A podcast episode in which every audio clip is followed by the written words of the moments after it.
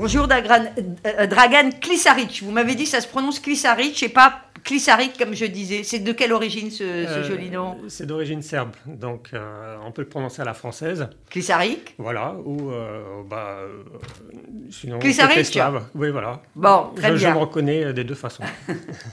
Alors, cher Dragan Klisaric, vous dirigez le mythique petit cinéma. J'aime bien dire petit parce que, euh, euh, oui, les petits. euh, cinéma du quartier latin, l'épée de bois. Et le cinéma, c'est votre passion On a l'impression depuis toujours. Bah, c'est exactement ça. Depuis tout petit, euh, j'ai découvert les films à la télé. À l'époque, il n'y avait que trois chaînes euh, de télé. hein. Il y avait euh, TF1, Antenne 2, France 3. Ouais, Et des, petits, voilà, des petits, j'apprenais par cœur le programme télé. et j'étais capable de le réciter, tout Ah le oui. programme euh, de ce qui allait arriver. euh, Donc vous étiez prédestiné Voilà. à, diriger un, un petit cinéma comme ça, euh, un petit beau, parce que le- on dira jamais à quel point euh, le, le cinéma d'arts et essais, c'est une particularité vraiment française. Hein Complètement, et surtout Paris, il y a 400 salles de cinéma. ouais. Et puis il y, a, il y a toutes les typologies de salles, et notamment l'art essai, très concentré dans le cinquième d'ailleurs. Bien sûr. On en a euh, une petite douzaine, enfin on en a moins parce que euh, deux on laisse euh, fermer, euh, mais euh, c'est dans le cinquième où il y en a le plus. C'est vrai, c'est dans le cinquième, il y en a plus. Et euh, bah, c'est des cinémas connus. On a beaucoup de, de clientèle internationale qui vient, parce qu'en fait, tous nos films sont en VO. Oui. Et parfois, on a des Mexicains qui peuvent venir voir des Bien films sûr. de chez eux, chez nous, des Espagnols, etc. Ça, c'est extraordinaire. C'est-à-dire Ah qu'on vient dans le quartier latin du Ouais. monde entier et on va dans, les, dans, dans- dans ces cinémas euh, d'ar- d'arts et essais. Vous arrivez à, à vous spécialiser entre euh, euh, cinéma, euh, d'arts et essais? On arrive, il y a par, par exemple des cinémas qui vont être plus engagés dans les luttes sociales, qui Oui. vont diffuser plutôt des, des- des documentaires de ce, de ce genre-là. Nous, à l'épée de bois, c'est, euh, on essaie de s'orienter plutôt dans tout ce qui est environnement et défense euh, du droit des animaux, des droits de l'animal, avec des documentaires, euh, la, marche, la marche des loups, des choses comme ça. Et on a des, des rencontres. On a, par exemple, mis en place un ciné-débat Oui. chaque mois sur le cinéma des animaux, où un écrivain vient présenter un film et puis on débat avec lui la façon dont les animaux sont traités au moment des tournages, ou voilà, Bon. en fonction de l'actualité. Donc ça, c'est- magnifique. Enfin, tous nos cinémas euh, euh, d'arts et essais ont, ont- ont des spécificités et nous, nous les défendons, tout le monde les, Oui. les défend parce que c'est Oui. important. Vous êtes également membre de l'Académie euh, des Césars, cher Dragan Klisaric. Mm. Euh, comment on, on est membre de l'Académie des Césars? Euh, bah, au fait, Ça nous euh, fait rêver. On devient membre, en fait, c'est lorsqu'on participe à, à la commission au sein de la fédération, notre fédération. Moi, j'ai participé à la commission de la moyenne exploitation, où on défend bah, l'intérêt en fait, de notre branche.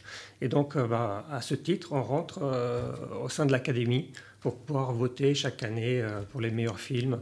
Alors, j'ai pas accès à la soirée, on ne peut pas y entrer parce qu'on est plus de C'est 4000. très injuste. Voilà. C'est très injuste. Donc C'est je très regarde à la télé comme tout le monde, mais euh, j'ai le droit de voter et de voir tous les films qui passent. euh, Bon, ça, ça, ça, ça, c'est pas du travail pour vous, je, je, Non, je c'est- pense. voilà, je, c'est c'est vois bien votre sourire que ce n'est pas du, du travail. Vous êtes venu assez naturellement nous parler euh, d'un livre qui est le dernier et pour cause euh, de Mmh. Jean-Claude Carrière. Alors peut-être qu'on peut le, le montrer parce que en fait en venant à l'émission, euh, j'ai laissé ce, ce- le livre atelier euh, de Jean-Claude Carrière et j'en ai pris euh, un autre d'ailleurs pour lequel j'avais interviewé un, un de vos confrères qui est celui de Ciné Lumet, mais je trouve que c'est très intéressant justement de mettre le livre de Jean-Claude Carrière et, et celui de Ciné Lumet un peu en parallèle. Alors, Jean-Claude Carrière, euh, pourquoi Jean-Claude Carrière et qu'est-ce qu'il représente de, de si particulier dans le cinéma euh, français, mais je dirais dans le cinéma mondial? Alors, euh, bah, il y a plusieurs choses. Pourquoi j'ai choisi ce livre bah, D'abord parce que c'est son dernier. Il vient juste de décéder au mois de janvier. Ensuite, je l'ai croisé à plusieurs reprises. En février, très exactement. Le 8 février. Mais ah, enfin bon. C'était en début d'année. J'ai mais c'est bon, voilà, il est Tout le monde lui a rendu un hommage vraiment international. Enfin, c'était vraiment extraordinaire. et Jean-Claude Carrière, en fait, il venait dans la salle de cinéma où je travaillais avant.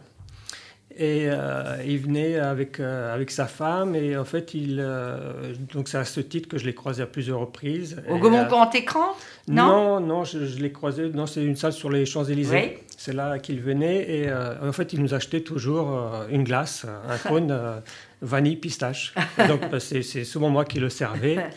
Et il s'asseyait à une, place bien précise dans la salle. Et en lisant ce livre, je, vous le revisualisez Je le revisualise et je pense savoir pourquoi il s'asseyait à cette place, dans cette salle. Ben, je pense que c'est parce qu'il aimait observer les gens.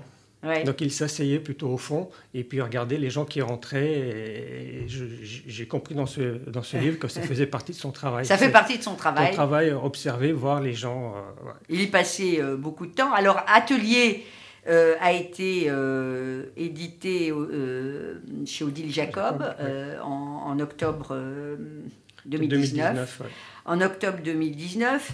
Il y parle évidemment en cinéma, mais pas que, parce qu'on a toujours en tête l'image du carrière, du Jean-Claude Carrière, personnage de, cinéma, où il a fait, il a fait quoi? Des réalisations, des scénarios, un peu tout.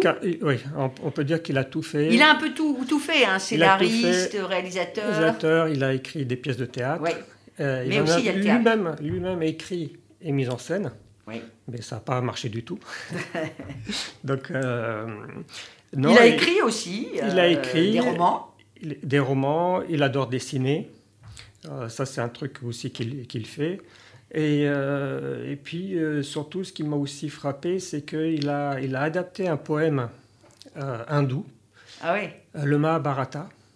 Il a mis 11 ans pour l'adapter. Ah bah, il faut dire que le Mahabharata, c'est des milliers de pages. C'est des milliers de pages, c'est énorme le et Mahabharata. Aujourd'hui, on ne se rend pas compte ce que c'est qu'un travail de 11 ans pour adapter. Aujourd'hui, tout va vite, tout va très très vite. Personne ne vous laisserait 11 ans pour, pour adapter une œuvre. Et lui, il a, fait, il a mis 11 ans pour, pour faire ce travail. Il y a le euh, Yamarana et le Mahabharata. Donc ce sont, des, des, des ce, sont des, fresques finalement qui sont d'ailleurs euh, extraordinaires. Ça a été euh, joué une année au Festival d'Avignon. C'était un moment inoubliable, un moment magique. Alors il y a des longs compagnonnages. Dont nous parle Jean-Claude Carrière. Alors on voit défiler évidemment toutes les stars du cinéma, des personnes d'ailleurs beaucoup moins connues, mais qui ont été euh, très, très, très importante. Pour eux, les plus jeunes euh, des, des, auditeurs, Jean-Claude Carrière, c'est aussi surtout, on va pas euh, faire sa longue filmographie, mais on a tous en tête le journal d'une femme de chambre, Belle de jour, le charme discret de la bourgeoisie. Il y en a plein d'autres, vous qui êtes. Ça, c'est Buñuel, voilà. et, qui, qui l'a suivi pendant 20-30 ans, c'est absolument extraordinaire. Hein, et ce qui est assez fascinant chez Jean-Claude Carrière, euh, c'est ce long compagnonnage. Euh, on dit que le cinéma, euh, voilà, les amitiés au cinéma, c'est un peu comme en politique, si vous me permettez, elles sont assez résiduelles, hein, en fonction des circonstances. Mais il a vraiment des très très longs compagnonnages. Et il y a notamment un très long compagnonnage avec Jacques Tati, mais surtout euh, Pierre et Tex, alors euh, peu connaissent aujourd'hui euh, Jacques Tati un petit peu, mais beaucoup moins Pierre et Tex, c'était les rois du gag dans les années 50, 60. et lui, il va entretenir un très très long compagnonnage, surtout en particulier avec Pierre et Tex, jusqu'à la fin de, de, sa vie. Oui, c'est ça. Il est mort il y a quelques années, et jusqu'à la fin de sa vie, ça sera un de ses meilleurs un de ses meilleurs potes, comme on dit aujourd'hui. C'est ça, et en fait, euh, c'est lui qui va tout lui apprendre. Euh, euh, et, je vous lirai un petit, un petit extrait tout à l'heure. On verra, bah, en fait, ils avaient l'habitude de s'asseoir à la terrasse d'un café, par exemple, et puis de regarder les passants, voilà, et d'imaginer des histoires. Qu'est-ce qui pourrait arriver à, telle dame qui porte un sac, qui croise voilà, tel monsieur. Et c'est comme ça qu'ils travaillent leur imagination, et puis c'est comme ça que, que certaines scènes en fait, bah, Jacques Tati, euh, vous voyez, Jacques Tati, bah, on voit que il s'inspire du réel. Il part du réel, d'une situation du réel, Et, puis bah, il brode ensuite autour, mais ça c'est un travail qu'il faisait en commun. Et il y a un autre long compagnonnage euh, qui euh, peut paraître un tout petit peu plus inattendu, c'est euh, le long, long, long compagnonnage avec bah, l'immense homme de théâtre qui est Peter Brook, qui a démarré dans les années 60. Et là encore, il a beaucoup appris au contact de, de, Peter Brook. J'ai lu par exemple que il, ils ont beaucoup travaillé autour de la, de la cerisée euh, de Tchékov. Bah, c'est ça, ils prenaient des œuvres. Et puis vraiment, euh, bah, Mahabharata, c'était justement avec lui.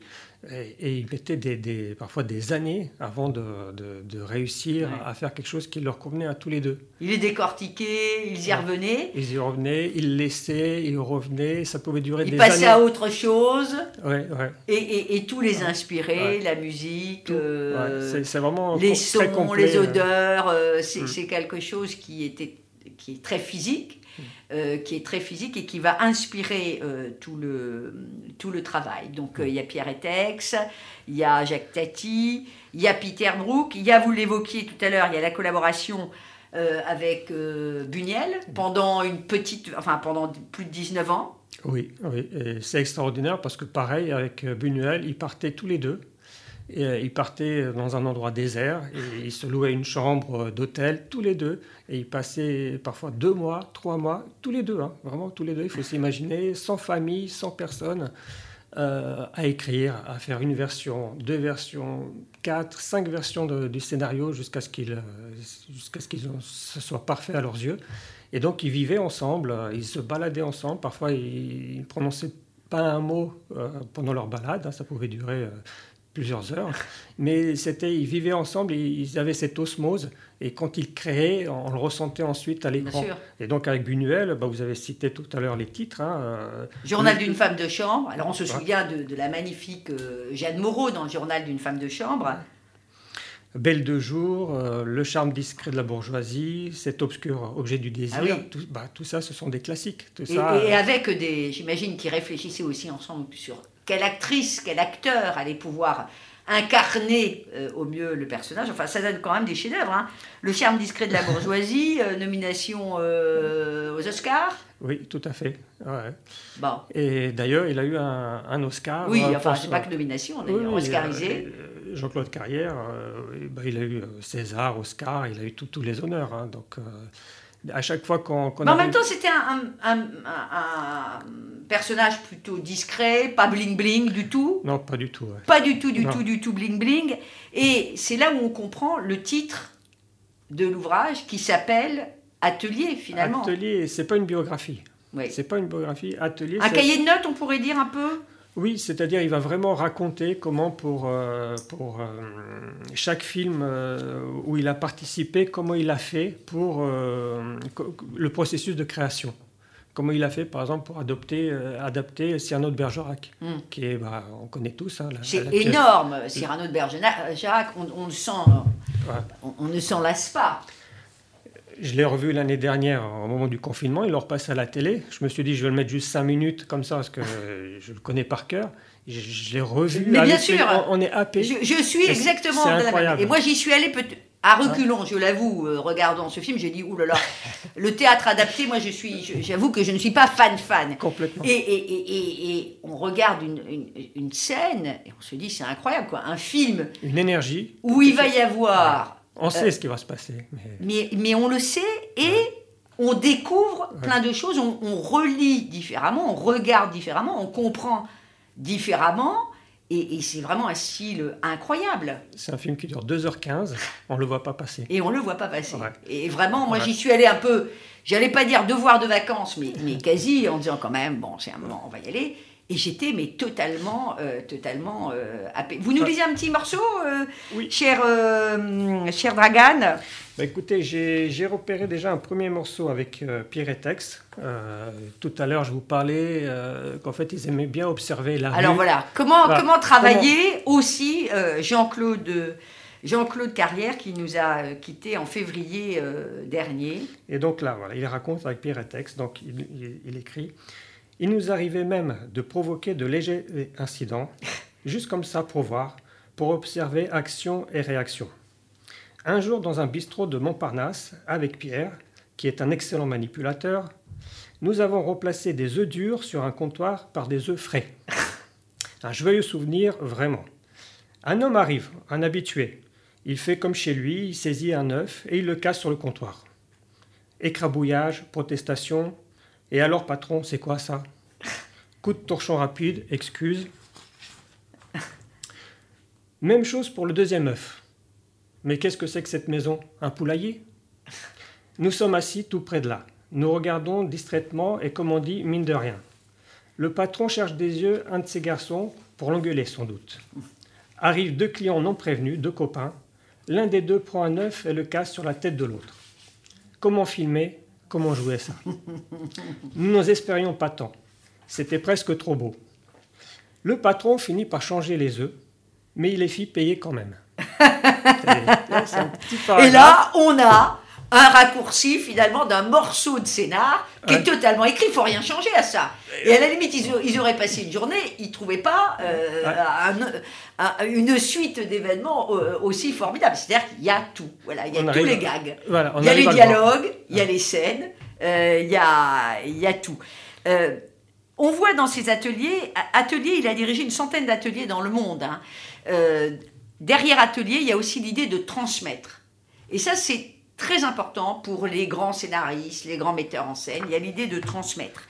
Euh, un autre petit passage, peut-être, euh, je sais que vous vouliez, avant de nous quitter, en lire peut-être un autre petit, qui, allez-y, parce que ce livre atelier, c'est évidemment, ça se... Alors là, pour le coup, euh, on fait un peu comme faisait Jean-Claude Carrière, on y revient, on repart, on, on, revient, on peut le lire dans tous les sens, et on apprend des choses. Juste un dernier élément, Jean-Claude Carrière, vous avez dit, c'était, euh, il a été couronné de succès, mais il y a aussi euh, des échecs euh, cuisants. Et c'est de ça aussi que naît le meilleur, je le dis, parce qu'en France, on considère souvent que l'échec est une tare, et l'échec permet aussi de grandir, d'apprendre quand on est un grand. Et c'était le cas de Jean-Claude Carrière. Oui, c'est ça. C'est-à-dire, quand, quand, sa pièce n'a pas marché, sa pièce qu'il a écrite lui-même, qu'il a mis en scène lui-même, il s'est interrogé pourquoi ça n'a pas marché? Et il a compris qu'il n'y avait pas de tension dramatique dans sa pièce. Il n'y avait pas cette tension dramatique que le, public pouvait ressentir. Et ça ne faisait pas avancer les choses. Donc du coup, euh, il, a, il, a, il, a, mis toujours ça, quelque chose de sous-jacent, quelque chose... Euh, qui, sera obsessionnel qui se passe. C'est-à-dire avoir un, un, fil dramatique. Même quand rien ne se passe, il se passe quelque il, chose. Il faut qu'il se passe quelque chose. Un dernier petit euh, passage, avant que nous nous quittions, cher Dragan Klisaric, euh, qui a repris avec beaucoup, euh, beaucoup d'énergie et, de talent euh, le cinéma L'épée de bois. Alors là, c'est avec Jean-Luc Godard. Alors attention. Jean-Luc Godard qui l'appelle. Godard, c'est quelque chose. Hein. Il me proposait de travailler avec lui sur un script, à partir d'une idée qui peut se résumer ainsi. Un homme quitte Paris ou une autre ville. Il arrive en Suisse ou ailleurs. Il rencontre une femme ou deux. Finalement, il rentre là, où il, où il reste. voilà, c'était l'idée de, Godard de faire un film là-dessus. Et ça a démarré toujours comme ça euh, avec, euh, avec Godard. Parce que euh. quand on écoute les, les, les, comédiens qu'il appelait pour faire un film, c'était à peu près ça. C'était voilà, tu, tu, vas faire ça ou tu vas faire ça. Peut-être que ce sera le matin, mais peut-être que ce, sera, le soir. peut-être que ce sera en janvier, mais peut-être que ce sera en juillet. Et il fallait que les comédiens se débrouillent euh, avec ça. Merci infiniment, euh, Dragan Klisarik, d'être venu euh, nous parler d'atelier. la vie aussi est, un, est un atelier et si on mm. concevait nos métiers aussi comme un atelier permanent où il faut remettre euh, en, permanence euh, l'ouvrage, euh, comme l'on dit sur le métier. Peut-être que finalement, on se porterait tous mieux. Ah, en tout cas, un ouvrage d'humilité, aussi bourré d'anecdotes. Tous ceux qui aiment le cinéma. Et même conseiller. ceux qui aiment moins le cinéma, mais qui veulent savoir comment, comment ça marche et prendre goût, eh bien, euh, vous, euh, vous achetez ou vous empruntez le livre euh, Atelier euh, de Jean-Claude Carrière. Et puis, Jacob. et puis, de toute façon, vous allez euh, évidemment au cinéma euh, L'épée de bois. Bientôt. Au la revoir. réouverture. Au revoir.